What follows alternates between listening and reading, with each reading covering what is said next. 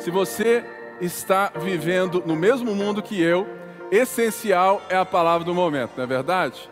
E muitas pessoas questionam o que é essencial na vida.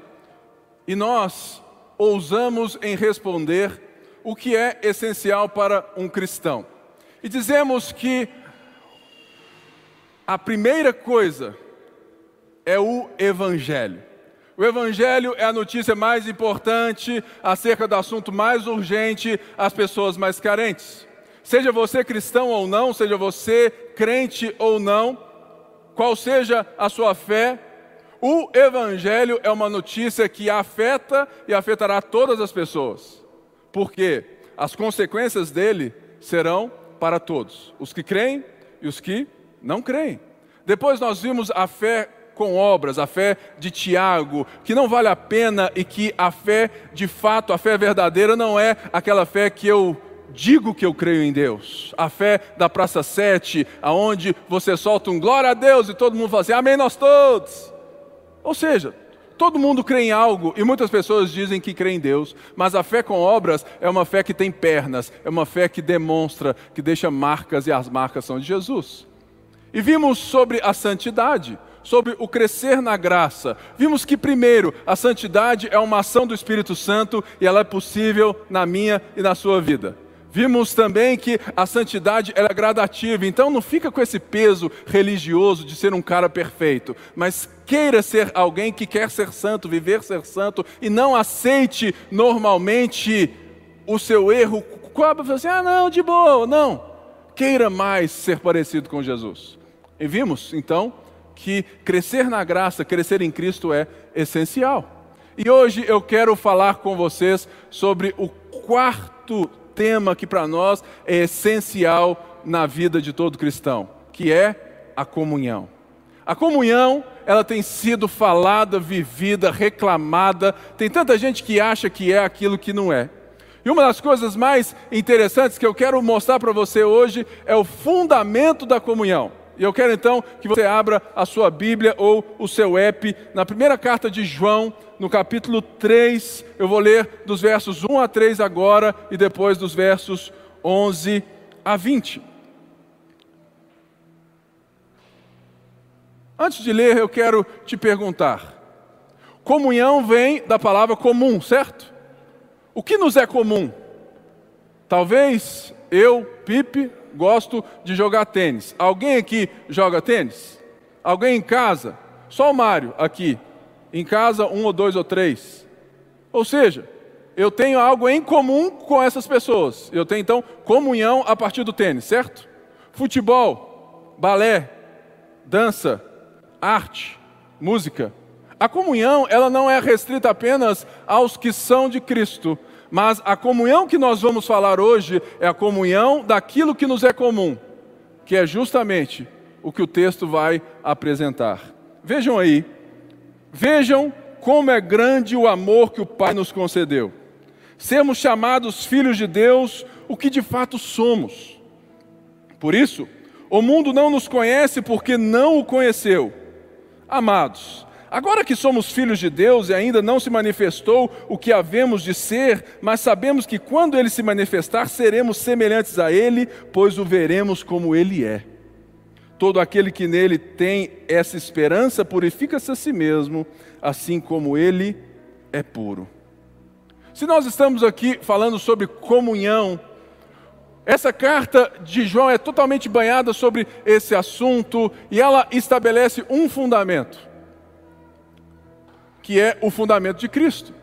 E o que João nos chama a ver nesse capítulo 3 é uma palavra que às vezes passa desapercebido para mim e para você, mas que para João é muito cara. É o olhar. Olhe, vejam. Vejam como é grande o amor que o Pai nos concedeu, a ponto de sermos chamados seus filhos. Ou seja, o que João está convidando a mim e a você é para observarmos o fundamento e nos maravilharmos com a obra de Deus, o Pai, por meio de Cristo, para agora nos colocar numa família diferente. Porque se Deus é Pai, Filho e Espírito Santo, eles são uma comunidade.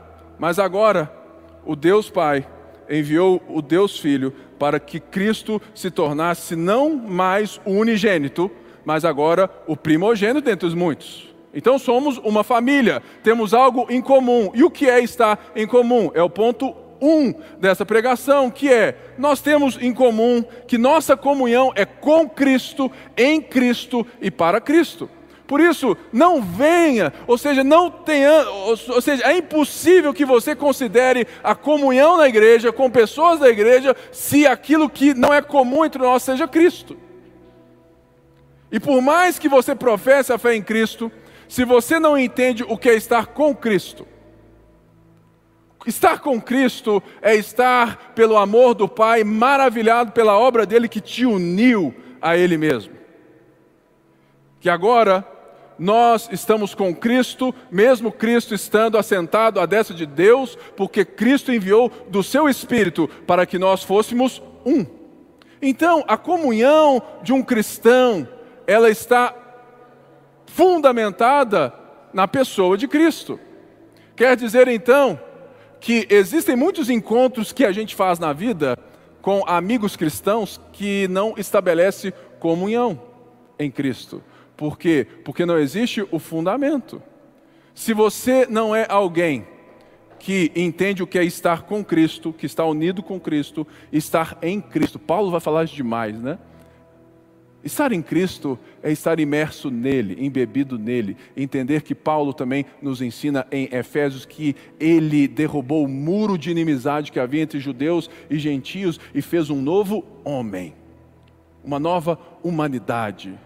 Nós que estamos em Cristo estamos em comunhão porque nós somos um novo povo, uma nova criação.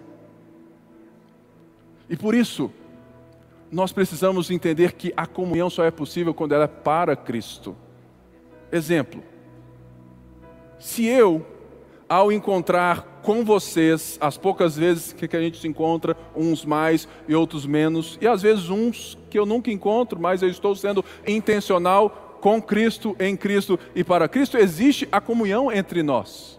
Talvez eu não saiba seu nome, mas existe uma intencionalidade, aquilo que nos une é Cristo, então existe comunhão. E às vezes você restringe a comunhão à presença. Só que essa presença, ela manifesta gosto e de fato ter em comum coisas que não Cristo. Tem muito crente que vai na igreja, que dá o dízimo, até lê a Bíblia e ora. Mas quando senta para ter a pizza com Guaraná, o assunto é outro. Porque o assunto da vida dele não é aquilo que o faz família de Deus. Por isso, a comunhão é primeiramente essa palavra que eu disse aí: fome. Por quê? Porque o fundamento da comunhão e da família de Deus, ele é visto quando nós estamos andando na justiça, quando você tem fome. Lembrando de uma música muito boa, né? Que diz: Você tem fome de quê?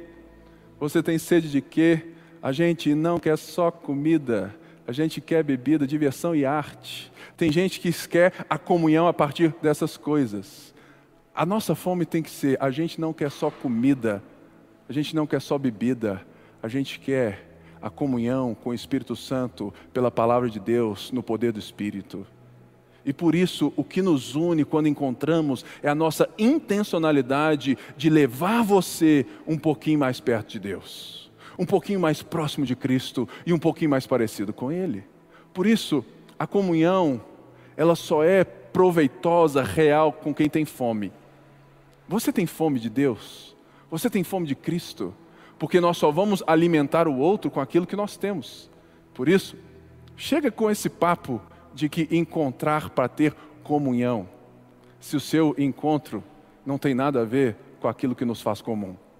Você pode até falar de outras coisas, e às vezes nem falar especificamente né, da palavra de Deus, mas os seus conselhos são lastreados nela, a sua boca glorifica a Deus, os seus atos o manifestam. Isso é comunhão, isso é estar em comum. E o segundo ponto, eu quero ler os versos 11 a 20 para você. Olha aí. Esta é a mensagem que vocês ouviram desde o princípio. que, que nós, que nos amemos uns aos outros. Não sejamos como Caim, que pertencia ao maligno e matou seu irmão. E por que o matou? Porque suas obras eram más e as de seu irmão eram justas. Meus irmãos, não se admirem se o mundo os odeia. Sabemos que já passamos da morte para a vida porque amamos nossos irmãos. Quem não ama permanece na morte. Quem odeia seu irmão é assassino, você sabe que nenhum assassino tem a vida eterna em si mesmo. Nisto conhecemos o que é o amor. Definição. Jesus Cristo deu sua vida por nós e devemos dar a nossa vida pelos nossos irmãos. Se alguém tiver recursos materiais e vendo seu irmão em necessidade não se compadecer dele, como pode permanecer nele o amor de Deus? Filhinhos, não amemos de palavra, nem de boca, mas em ação e verdade.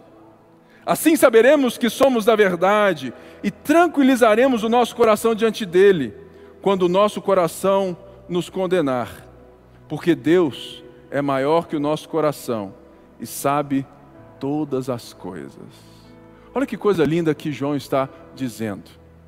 Ele está mostrando algo que eu chamo de consciência de família. Consciência de família. Ele está, ele está é, estabelecendo a ação do Filho de Deus de nos amar e de se entregar por nós para nos fazer filhos de Deus, para que então falar que aqueles que são famílias de Deus e amam como Cristo nos amou é porque amam os seus irmãos. Uma das coisas que eu mais gosto de igreja é porque igreja é lugar de transformação. E todo lugar de transformação é lugar de babado, não é verdade? Assim como toda família. Eu fico de cara o tanto de gente que sai tão rápido de igreja assim, porque teve um tiquinho só. Ah, porque ninguém me deu bom dia, boa tarde, boa noite. Irmãos, isso não é comunhão. Ficar esperando alguém te abraçar sozinho, te querer sozinho, sem você fazer o mínimo, isso não é comunhão, porque nós temos todos que ter o senso de família. Explico. Quando Cristo nos salvou, o verso 10 diz que nós éramos filhos do diabo. É isso mesmo. O verso 10 aqui estabelece que só existem duas famílias espirituais: a família de Deus e a família do diabo. Paulo fala isso também, que nós éramos filhos da ira, merecedores, né? Da ira de Deus, éramos filhos das trevas. E que o nosso pai é o diabo. João mesmo, no capítulo 8 do seu evangelho, quando Jesus vira aos religiosos, que chegam assim, estufam o peito e falam assim: Nós somos filhos de Abraão, cara, quem que você é? Ele falou assim: Não, se vocês fossem filhos de Abraão, vocês me reconheceriam, mas o pai de vocês é outro. Sabe por quê? Porque aqueles que não nasceram de novo em Cristo e foram enxertados na família de Deus, vivem como? Vivem a partir de si mesmo, é verdade? A nossa luta na vida cristã, em crescer na graça, é sairmos de viver uma vida a partir de nós mesmos para viver uma vida a partir de Cristo. Por isso, o senso de família, ele é real. E as famílias, nossas famílias naturais saudáveis, elas são saudáveis por quê? Pode observar, toda família que tem um senso coletivo maior é mais saudável. E toda família que é só um ajuntamento de sangue, não presta. Por quê? Porque vive degladiando. Por quê? Porque todo mundo quer viver a partir de si mesmo. Então, a obra de Cristo que nos dá esse senso de família, essa capacidade de vivermos a partir de Cristo agora, é o que nos dá a capacidade de amarmos uns aos outros. Por quê? Porque quando eu entendo que eu estou em Cristo, com Cristo e para Cristo, eu entendo que uma identidade me foi dada novamente. Então, eu não preciso viver e me relacionar para ser, porque eu já sou. Eu já sou filho de Deus, eu já pertenço à família, e eu não preciso me provar para ninguém e me provar em cima de ninguém. Então, a minha relação com as pessoas, a minha relação no mercado de trabalho, a minha relação com as coisas é diferente.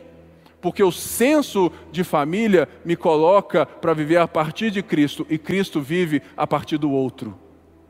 Porque Cristo viveu, primeiramente, glorificando o Pai João mesmo diz isso no seu, sabe, ali que diz: Olha, eu faço o que eu vejo meu pai fazer, eu trabalho porque meu pai trabalha até hoje. E quando ele estava ali a ponto de ser morto na cruz, antes ele orou, falou assim: Deus, Pai,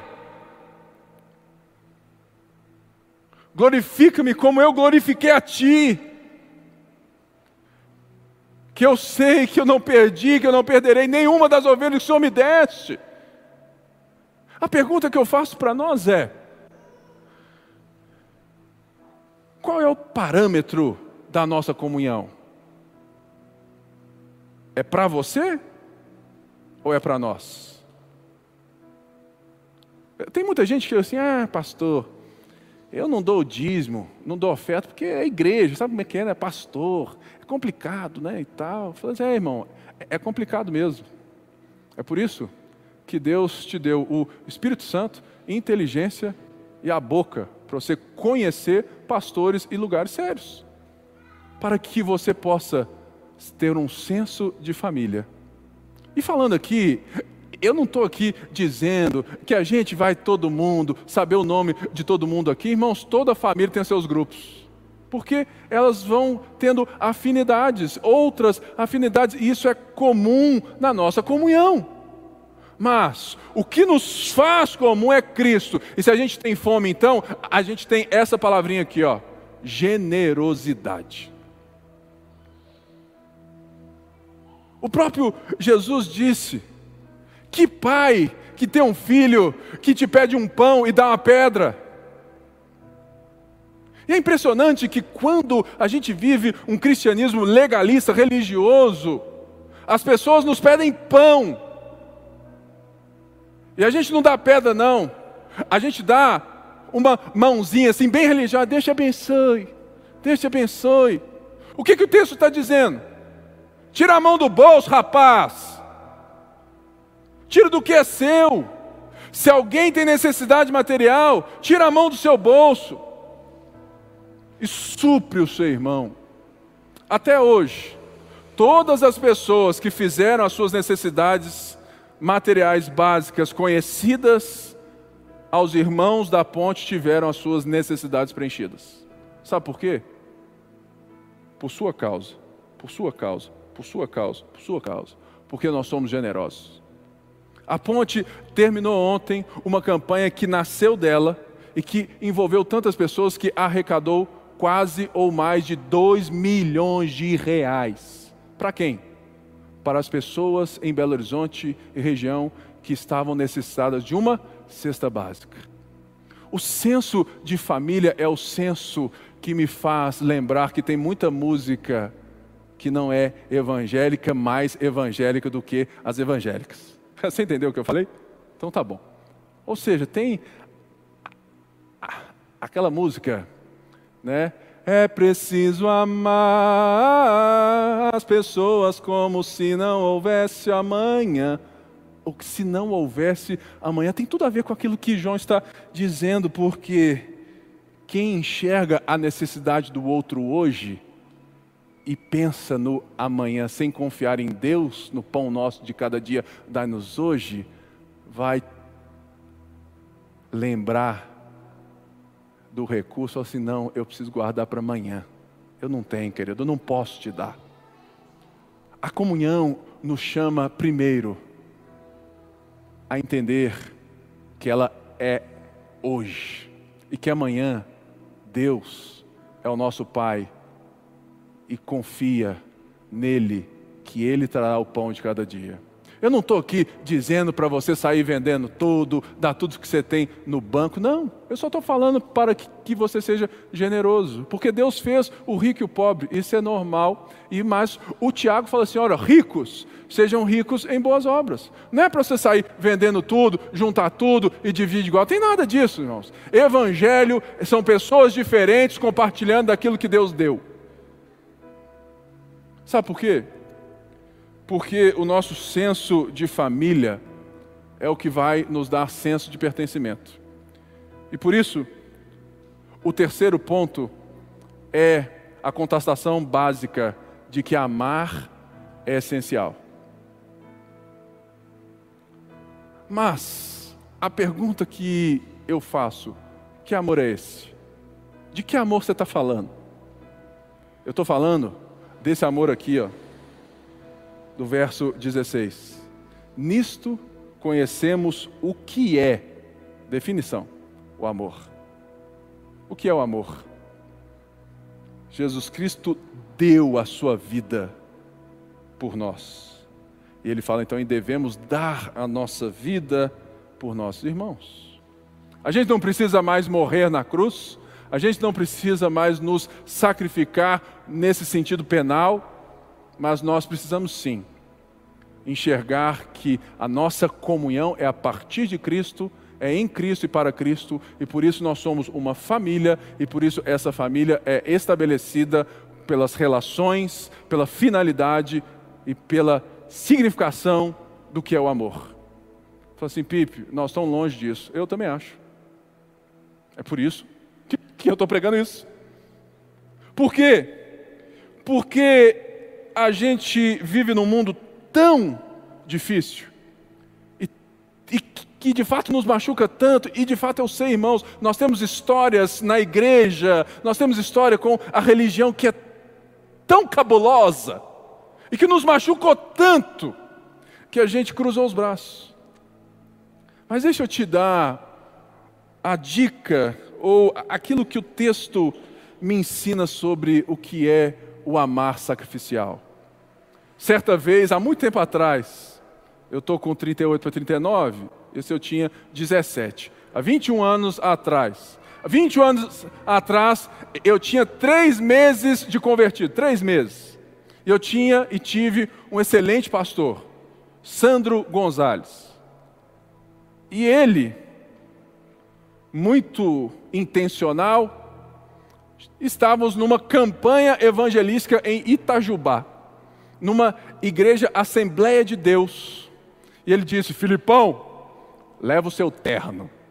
Eu comprei um terno, irmãos. O meu terno era o mais bonito da igreja, porque estava novinho, novinho. E, e, e, sabe? Então, pensa num menino novo convertido de terno na Assembleia. Oh, gente, é maravilhoso. Mas de repente, o pastor Sandro vira para um gago, né? Falou assim: Ô Filipão, você vai dar o testemunho. Irmãos, eu nunca tinha falado na minha vida na frente. Odiava apresentar trabalho na escola, sempre me juntava ao mais nerd da turma e fazia alguma coisa por ele, que ele fazia tudo para mim. E agora? Como falar não se algo maior nos unia do que apenas a minha vontade de não fazer porque eu sou gago? E eu não consegui falar não para ele. Aí eu me resolvi assim: pronto, vou lá, passo vergonha e ele nunca mais me chama. Ou seja, essa história me tornou vulnerável. Eu fiquei vulnerável. Mas olha só, o amor que ele teve por mim, que transformou a minha vida completamente, foi quando ele conseguiu abrir uma porta no meu coração, da qual eu não sabia que era possível amar por meio das palavras.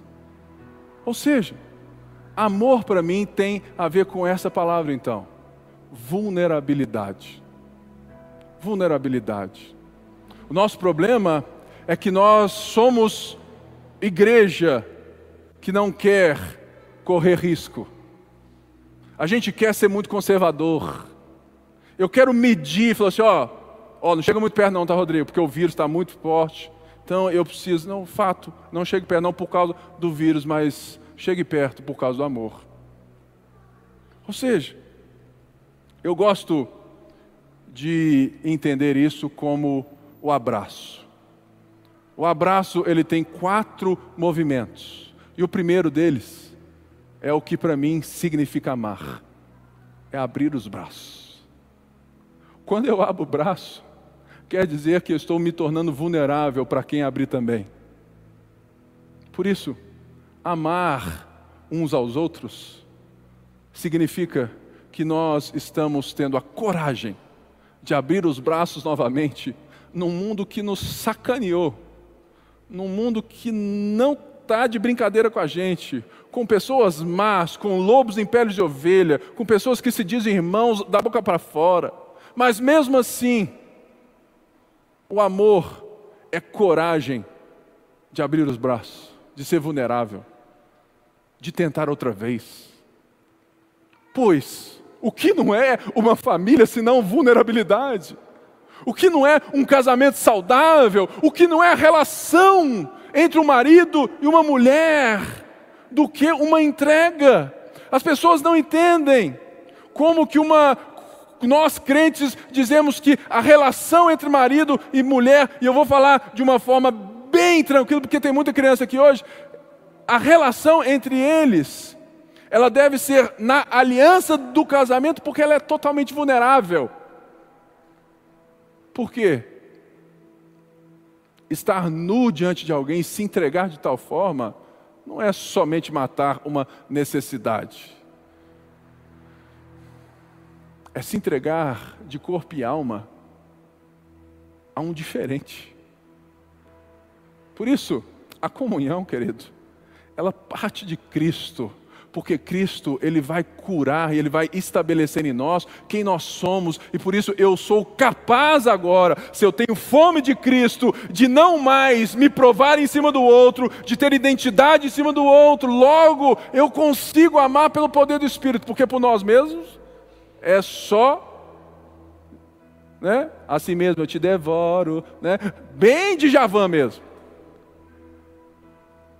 Se nós tentarmos com a nossa própria força, a gente vai engolir uns aos outros, porque o nosso ego é grande demais. Por isso, João fala assim: vejam o tamanho do amor de Deus.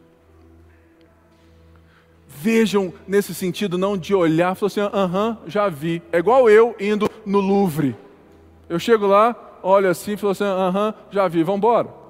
Por quê? Porque eu sou péssimo com arte, eu não tenho olhar para a arte, mas eu gosto daquelas pessoas que chegam lá assim no museu e falam assim: Nó, você está enxergando, Pipe?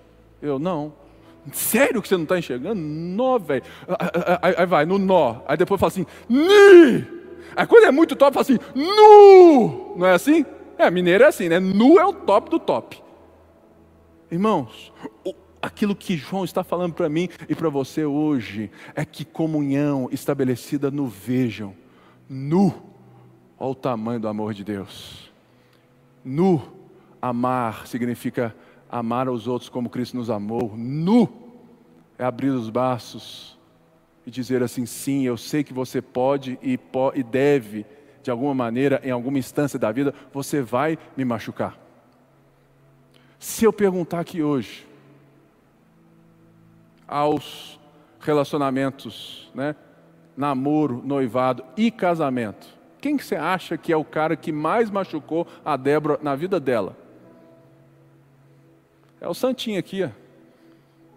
Carinho de pastor, né? Ô filho. Mas quem que mais amou a Débora? Quem que mais se entregou por ela? Quem que mais se entregou a ponto de, de transformar ela a cada ano em uma pessoa cada vez mais parecida com Cristo? Também o pobre coitado aqui. Por isso, irmãos, a comunhão é estabelecida na coragem. Para ser família de Deus, você precisa ter coragem. Para, para participar de uma igreja hoje, você precisa ter muita coragem. Mas amar é ter coragem. Amar é saber que Deus nos guarda, que nós somos nele, que agora a vida é enxergada a partir do próximo. E por isso, se Deus cuida de mim, é, eu quero viver a vida é com a brisa na cara, é de braços abertos, é correndo risco. A comunhão entre nós, então, precisa disso. Por isso, essa frase aqui fecha esse assunto e essa série. O que determina a comunhão não é o estar fisicamente juntos, mas a decisão de caminharmos o tempo todo levando uns aos outros em direção a Cristo, utilizando as ferramentas que temos na mochila para o bem um dos outros. Explico. Muita gente acha que, que ter comunhão se define a encontros físicos somente, e às vezes reclama muito da igreja, porque o pastor não ligou, que o líder de célula não ligou, e nada disso está acontecendo. Mas isso não é o que estabelece, porque muita gente está próxima, mas não está em comunhão. E muita gente é irmão, irmão é irmão em qualquer lugar. O que nos faz estar próximos na comunhão com Cristo não é o corpo a corpo, é o corpo de Cristo. Talvez eu não saiba o seu nome, mas eu te garanto que nós estamos em comunhão. Por quê? Porque nós estamos, a partir de Cristo, na consciência da família e de braços abertos. Eu estou de braços abertos para todos vocês. E é isso que conta. O que conta então é nós entendemos que todos nós estamos numa grande jornada, atravessando o deserto e cantando, né? Eu vou seguindo a Jesus Cristo, nesse caminho eu não desisto. E todo mundo junto. E todo mundo tem uma mochila. O Anderson está aqui e é prova disso. Vamos fazer um trekking. A igreja, a ponte, vai fazer um trekking vai subir a Serra da Moeda. 50 pessoas se inscreveram. O, o PIP está fora, porque eu, eu gosto de né, rede, livro e, e só. Aí está lá, o Anderson é o líder do grupo. E na mochila dele tá que trem cheio de coisa, tá o Anderson lá, que peso na mochila, e todo mundo tem a sua mochila. A mochila da comunhão, a mochila da família é igual a um time de trekking. A noção de que um povo se reuniu para fazer uma jornada. Na mochila do Anderson tem as coisas básicas para ele, tem todas. Tem uma meia reserva, cueca reserva, tem tudo reserva. Mas tem, talvez, o maior peso que, o, que ele carrega não é para ele, é para todos. E todo mundo deve e tem na sua mochila o que você precisa todo dia. Mas todo mundo recebeu de Deus dons e talentos para tirar da sua mochila para compartilhar com o outro. Por isso, a comunhão é justamente pessoas que estão em Cristo, uma família enorme que está caminhando, olhando para o Autor e Consumador da fé e utilizando as suas ferramentas na mochila quando qualquer pessoa precisa. Anderson, pilotão da frente, está faltando gaze. Eu tenho, pastor. Estou indo. Anderson, pilotão da frente está precisando de oração. Eu tenho, pastor, estou indo. Anderson, pilotão de trás está precisando de dinheiro. Eu tenho, pastor, estou indo. Isso é comunhão. Isso é vida. Irmãos, não existe nada mais bonito do que dizer às pessoas isso aí, ó. Estamos abertos. A pandemia, ela fechou tanta coisa. Talvez ela fechou o seu negócio, ela fechou a sua vida, e hoje você está em necessidade porque a pandemia fechou o comércio. A pandemia fechou as casas, a pandemia fechou tudo. E eu quero terminar essa série dizendo que não tem problema a pandemia fechar esse prédio. E não deveria ser problema para você. Não tem problema se nós ficarmos mais 10 anos em culto online encontros pequenos nas casas, na rua, na chuva, na fazenda ou numa casinha de sapê, tanto faz. Sabe o que interessa? É que a igreja de Cristo, ela está sempre aberta, porque ela não é um prédio. São pessoas que estendem o braço, não apenas para irmãos, mas para todo aquele que precisa de um abraço. Por isso eu quero hoje que você fique de pé e você em casa rapidamente vai lá na cozinha, pega um pedaço de pão e um suquinho de uva, corre lá, corre lá, corre lá, corre lá, que nós vamos ter a ceia aqui agora. Talvez muita gente não veio hoje porque está tudo fechado. Eu entendo. Mas a ponte e os nossos corações estão abertos para todos vocês. Por isso, pegue aí o seu cálice em casa, pegue aí o seu suco de uva, o seu pão, vira ele para baixo, para baixo assim, e tira assim, porque senão vai cair. aí você pega o, o pãozinho, e eu quero te dar aí 30 segundos para que você feche os seus olhos em casa também e deixe o Espírito Santo falar com você sobre aquilo que eu disse nessa manhã.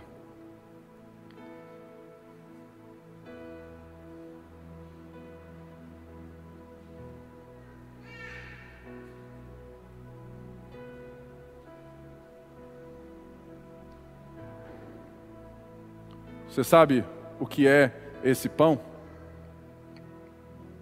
Esse pão é o corpo de Cristo, que foi dado por mim e por você.